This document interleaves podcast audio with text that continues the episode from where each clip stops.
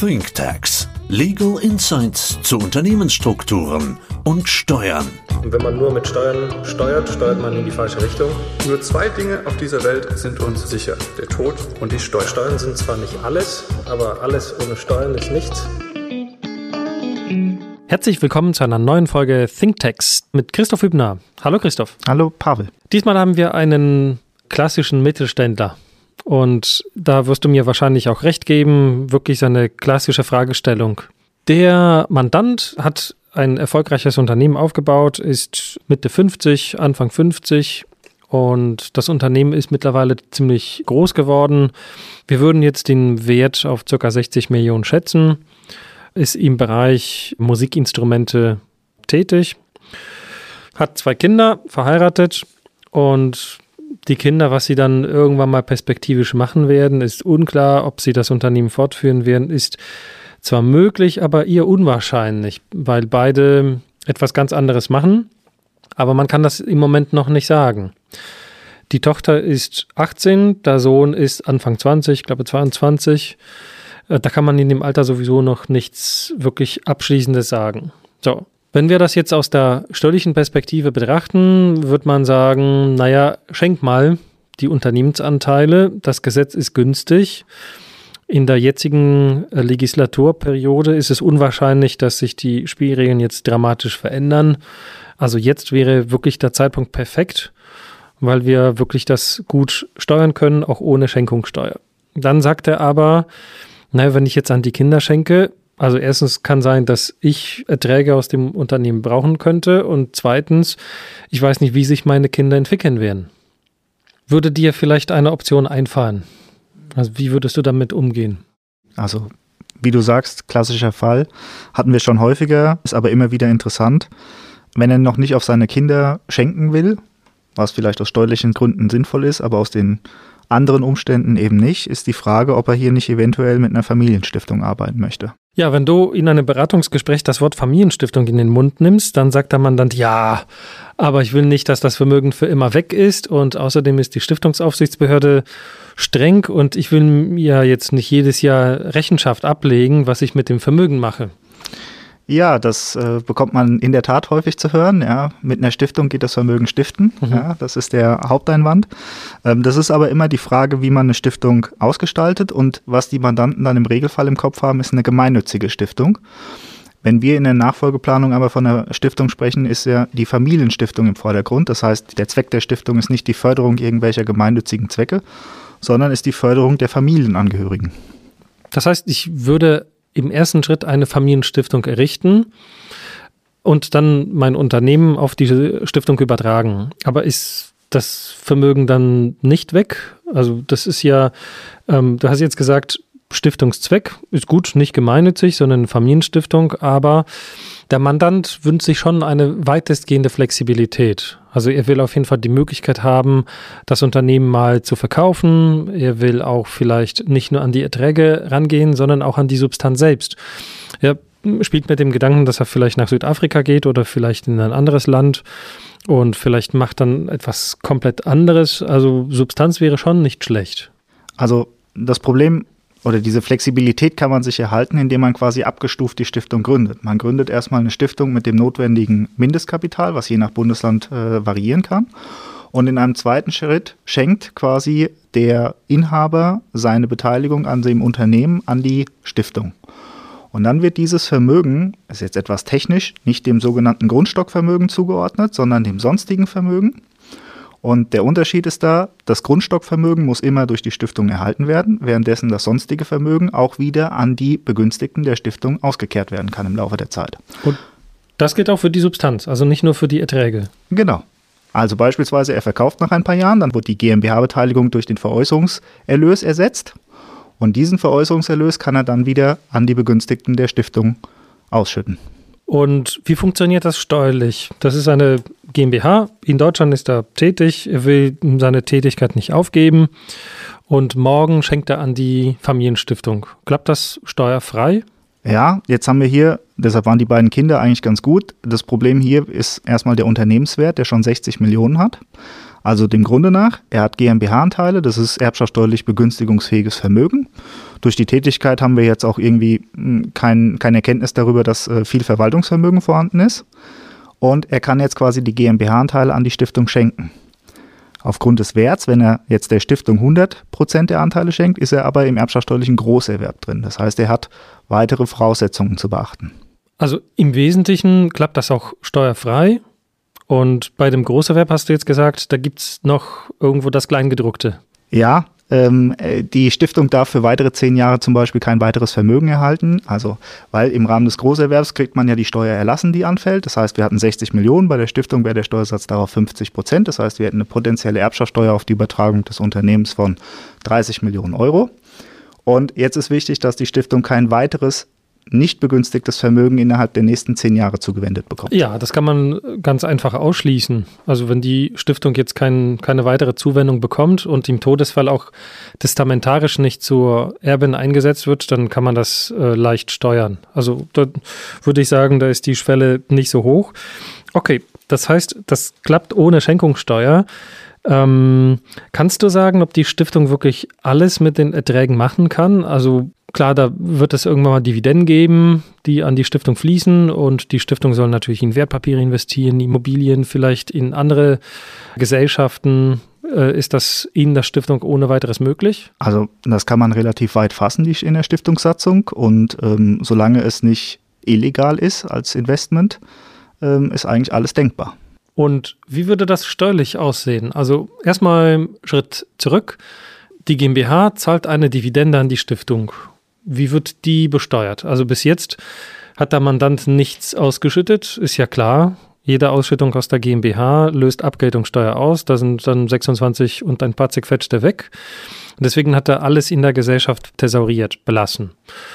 Künftig würde er, wenn die Gesellschaft unter der Stiftung hängt, könnte man schon über eine Ausschüttung nachdenken. Das macht, macht schon aus Haftungsgründen Sinn, dass man etwas Vermögen aus der GmbH herausholt.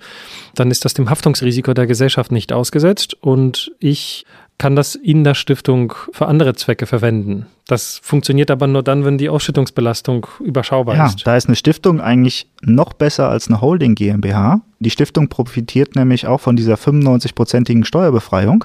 Das heißt, effektiv werden nur 5% besteuert.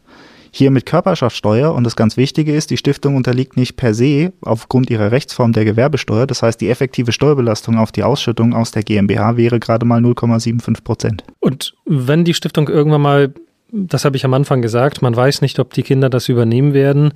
Kann die Stiftung die Unternehmensanteile auch verkaufen? Ja, hier ist allerdings zu beachten, dass sie quasi erstmal die erbschaftssteuerliche Behaltensfrist abwarten muss von sieben Jahren. Mhm. Aber danach könnte sie die Anteile verkaufen. Gut, der Mandant ist Anfang 50, sieben Jahre, dafür kann er selber Sorge tragen. Das ist vielleicht auch ein großer Vorteil gegenüber der Vererbung.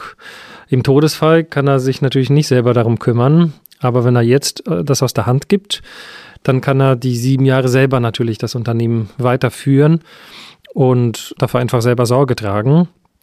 Und wenn die Stiftung die Unternehmensanteile verkauft, dann zahlt sie wahrscheinlich auch 0,75 Prozent. Genau, wie bei der Dividende. Super, dann ist das natürlich optimal. Dann habe ich das Vermögen in der Stiftung.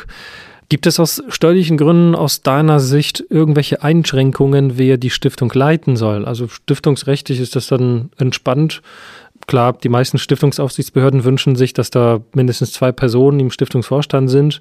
Nicht, dass da einer überfahren wird und dann ist die Stiftung führungslos.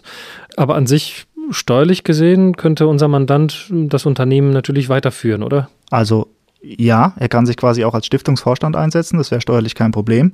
Wäre nur anders, wenn es sich um eine ausländische Stiftung handeln würde, das ist hier aber nicht der Fall. Also, wenn ich das jetzt so sehe, für ihn ändert sich gar nichts. Ist jetzt Geschäftsführer der GmbH, das kann er bleiben. Ist jetzt Gesellschafter, das würde er verlieren. Er schenkt seine Unternehmensanteile an die Stiftung, wo er aber selber im Stiftungsvorstand sitzt. Genau. So, das heißt, im Prinzip fasst er dieselben Beschlüsse, dieselbe Person unterschreibt. Und das heißt, faktisch ändert sich für ihn gar nichts. Im Dividendenfall fährt er besser, weil er Vermögen aus der GmbH auf die Stiftung überträgt oder an die Stiftung ausschüttet, zahlt nur 0,75 Prozent und diese Liquidität ist dann nicht im Feuer, wenn mit der Gesellschaft etwas ist. Im Veräußerungsfall steht er auch besser da. Ich habe vorhin gesagt, dass er auch mit dem Gedanken spielt, nach Südafrika zu gehen. Hm. Würde das auch dann gehen, wenn er vorher die Unternehmensanteile auf die Stiftung übertragen hat? Äh, ja, das wäre sehr ratsam, dass er da vorher seine Anteile übertragen hat. Äh, bleibt er nämlich Gesellschafter der GmbH und zieht nach Südafrika, hat er ein Problem mit der Wegzugssteuer. Das heißt, mhm. eine fiktive Veräußerung der Anteile, weil Deutschland das Besteuerungsrecht verliert. Überträgt er die GmbH-Anteile vorher in die Stiftung, dann ist der Riesenvorteil der Stiftung im Vergleich zur Holding, sie hat keine Gesellschafter. Sie hat nur Bezugsberechtigte, was in dem Fall die Familienangehörigen sind. Das heißt, er schafft sich insoweit wieder Flexibilität und kann ins Ausland verziehen. Könnten auch die Kinder ins Ausland weggehen? Ja, die Kinder hatten ja bisher noch nie GmbH-Anteile. Das heißt, äh, die sind weiterhin frei, gesagt, die sind noch relativ jung. Wenn mhm. die Tochter beispielsweise im Ausland studieren möchte, wäre das alles unproblematisch möglich. Man ja heute die GmbH-Anteile, müsste man auch bei ihr schauen, wie sich das mit der Wegzugsbesteuerung verhält. Das wollte ich gerade sagen. Wir hatten schon häufiger diese Konstellation, dass die Eltern ihre Anteile an die Kinder geschenkt haben, als die noch ziemlich klein waren. Und dann hat man festgestellt, die Kinder wollen eigentlich äh, im Ausland studieren. Dann lernen sie jemanden kennen, heiraten, bleiben im Ausland. Und mit GmbH-Anteilen ins Ausland zu gehen, das ist keine gute Idee. Das löst dann Wegzugsbesteuerung aus. Den Kindern, den eigenen Kindern nimmt man die Möglichkeit, ins Ausland wegzuziehen, wenn man ihnen eigentlich etwas Gutes tun möchte, einfach Kapitalgesellschaftsanteile schenkt. Absolut. Und mhm. da muss man ja auch beachten, seit 01.01.2022 gilt das ja auch äh, sogar in EU-Fällen. Das heißt, innerhalb der EU kriegt man auch keine Stundung mehr. Das heißt, man blockiert die Kinder nicht nur für Drittstaaten, sondern auch für die kompletten EU-Länder. Da hast du recht. Das war mein Aufreger des Monats, als das Gesetz in Kraft getreten ist. Der Wegzug aus Frankfurt nach Berlin geht, aber Wegzug aus Frankfurt nach Paris geht nicht steuerfrei. Und das löst natürlich Wegzugsbesteuerung aus. Nach Südafrika konnte ich das früher schon ähm, nachvollziehen, aber die meisten, ich, ich kenne die Statistik jetzt nicht, aber ich glaube, so 90 Prozent der Wegzugsfälle sind innerhalb der EU und da führt kein Weg an einer Familienstiftung vorbei. Gibt es noch ein, die eine oder die andere Gestaltung, aber die Familienstiftung scheint wirklich eine gute Antwort zu sein. Auf der einen Seite habe ich eine Holding Deluxe, ich habe eine geringere Steuerbelastung auf Dividenden und Veräußerungsgewinne. Ich kann mit dem Erlös machen, was ich will. Und ich bin auch gut gewappnet für alle Varianten. Das heißt, ich kann das Unternehmen trotzdem an die Kinder übergeben, wenn sie sagen, sie sind so weit, dass sie die operative Nachfolge antreten können. Die können in der Stiftung eine Funktion wahrnehmen oder im Unternehmen selber. Ich kann sie zu Geschäftsführern machen. Also auch das funktioniert, die Nachfolge. Ich verbaue mir da keinen Weg. Die Stiftung kann die Unternehmensanteile irgendwann mal verkaufen, wenn die Kinder sagen, sie wollen was komplett anderes machen. Ich kann auch selber ins Ausland weggehen. Ich, ich kann äh, wegziehen. Auch die Kinder können wegziehen. Ich verbaue mir einfach keinen Weg. Einen Nachteil hat man allerdings trotzdem. Ja, ja, da gibt es immer irgendwo einen Haken. Einen muss es immer geben, ja. Ähm, das ist bei der Stiftung die Erbersatzsteuer. Jetzt sind die Kinder noch relativ jung. Ja, und ähm, wenn man eine Stiftung hat, eine Stiftung kann ja per se nicht sterben. Das heißt, würde man einmal das Vermögen auf die Stiftung übertragen, würde es nie wieder zu einem Erbgang kommen. Ja, und das hat der Gesetzgeber auch erkannt und lässt jetzt alle 30 Jahre fiktiv so, so eine Stiftung sterben. Ja, das ist die sogenannte Erbersatzsteuer. Jetzt hast du gesagt, die Kinder sind noch relativ jung, mit 20, Anfang 20. Mhm. Ja, wenn der Vater heute die Anteile auf die Kinder schenken würde, und man geht von der statistischen Lebenserwartung der Kinder aus, würde es ja nicht in 30 Jahren zum nächsten erbschaftssteuerlichen äh, Vorgang kommen, ja, äh, sondern die Kinder würden noch 50, 60 Jahre leben. Das ist erstmal ein Nachteil durch die Stiftung. Allerdings ist das auch planbar, weil die Unternehmensbegünstigungen greifen heute. Keiner weiß, was in 30 Jahren ist, aber auch in 30 Jahren wird es ja irgendeine Begünstigung geben. Muss man dann eben schauen, wie man die Stiftung dann in 28 Jahren beispielsweise auf diesen Termin ausrichtet. Ja, das heißt, der Zeitpunkt ist bereits jetzt absehbar. Ich weiß, wann der Stichtag tatsächlich ist. Und ähm, ich würde den Vergleich auch ganz anders ziehen. Der Mandant würde gar nicht an die Kinder schenken, weil er natürlich nicht weiß, wie sich die Kinder entwickeln äh, werden. Das heißt, er behält die Anteile zurück. Und ich habe gesagt, es ist Anfang 50, Mitte 50. Das heißt, in 30 Jahren werden die Anteile ohnehin vererbt. Und die Erbersatzsteuer fingiert eine Vererbung an zwei Kinder. Und er hat auch zwei Kinder. Das heißt, er fährt damit gar nicht schlechter, sondern einfach genauso. Oder vielleicht sogar noch einen Tick besser, weil der Freibetrag für zwei Kinder zweimal gewährt wird. Einmal für sein Privatvermögen und einmal für seine Unternehmensanteile, die in der Stiftung sind. Das ist richtig. Klingt aus meiner Sicht nach einem runden Konzept.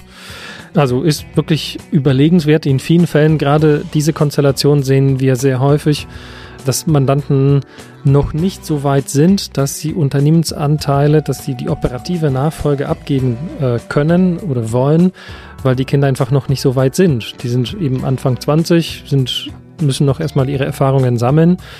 Und wenn man in so einem Dilemma ist, macht man häufig gar nichts und das wäre nicht die richtige Antwort. Und die Familienstiftung kommt gerade recht. Das ist eine optimale Gestaltung, gerade für die Nachfolge, für den Veräußerungsfall und auch für den Wegzugsfall ohne dass ich mir irgendwelche Möglichkeiten dann abschneiden würde. Also vielen Dank, Christoph, für den Austausch und bis zum nächsten Mal. Vielen Dank. Danke auch.